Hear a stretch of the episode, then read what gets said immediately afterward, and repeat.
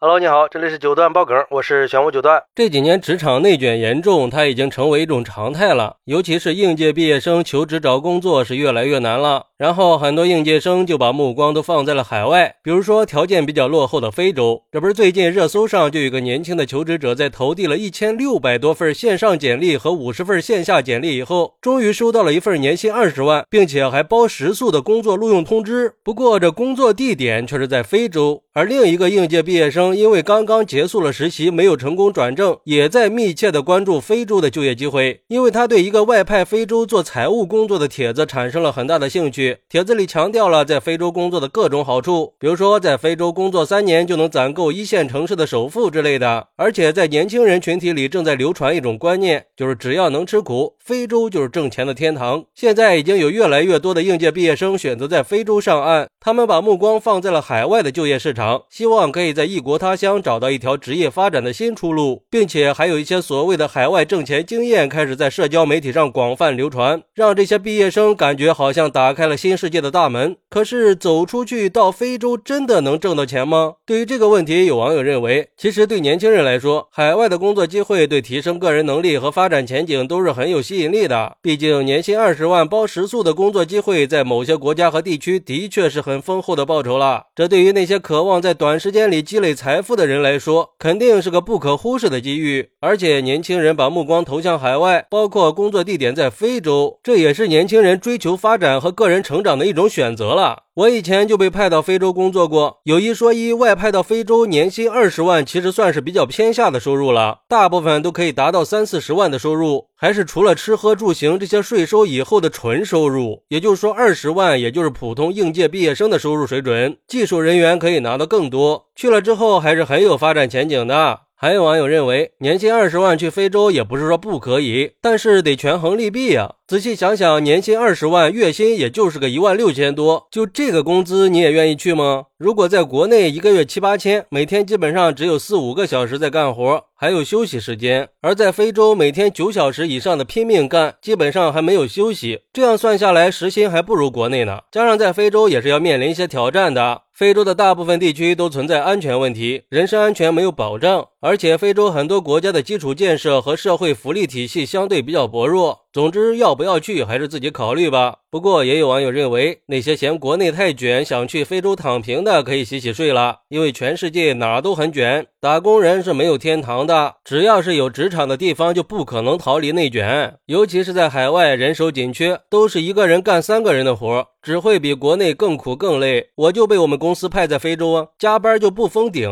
我来之前也一直以为，外派到非洲这种艰苦的地方，对应的应该是高薪，至少得是五六十万吧，甚至还认为一百万都是正常的。现在看来，这是个非常大的错误认知呀！别说一百万了，就三四十万，目前已经是比较好的收入入了。总的来说，就是外派到非洲真的很离谱，简直就是离谱他妈给离谱开门，离谱到家了。哎，我觉得这个网友有一句话说的非常好：打工人是没有天堂的。而且我认为啊，外派到非洲并不只是有高薪，还有枯燥、危险和孤独。毕竟在不同的国家和地区都有各自的文化风俗和语言，工作和生活环境肯定跟国内也有很大的差异。也就是说，在高薪背后也存在着很多不确定性。比如说，非洲的治安形势非常的复杂，这种安全风险是不可忽视的。还有基础设施落后，医疗条件很差。如果想长期在非洲这种国家工作，对身体健康和心理素质的要求也是比较高的。这些对刚入职场的年轻人来说都是很大的挑战。所以说，去非洲工作虽然对一些年轻人来说可能是挺吸引人的发展机会，但是在决定去非洲之前，一定要慎重考虑，要全面考量各种因素，包括安全情况、工作环境和文化差异这些，理性的做出选择，不要被一些表面的诱惑给冲昏了头脑，好好的把握自己的未来。当然，从另一个角度来说，在海外工作和生活也是在挑战自我和成长进步的一个过程。毕竟每这种选择都是一种人生经验的积累吗。我只能说，在做。出选择之前一定要三思再三思。好，那如果给你二十万包吃住，你愿意去非洲工作吗？